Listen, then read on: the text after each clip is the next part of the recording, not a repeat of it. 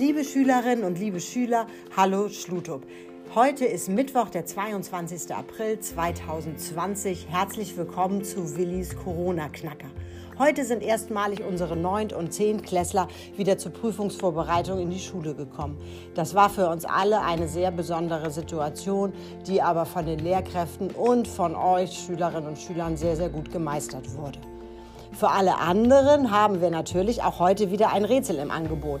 Ich habe mich sehr gefreut, dass wir die ersten E-Mails erhalten haben äh, zu unserem gestrigen Rätsel. Ich kann nur so viel sagen, ihr lagt noch nicht ganz richtig. Denkt doch noch einmal kurz darüber nach. Unser heutiges Rätsel, unser heutiger Corona-Knacker ist ganz kurz. Also Achtung, wer hört alles und sagt nichts? Eine kurze Frage, eine spannende Antwort. Wir freuen uns von euch zu hören. Schickt uns eine E-Mail oder euren Klassenlehrkräften. Passt auf euch auf. Wir hören wieder morgen voneinander. Habt einen schönen Nachmittag. Tschüss.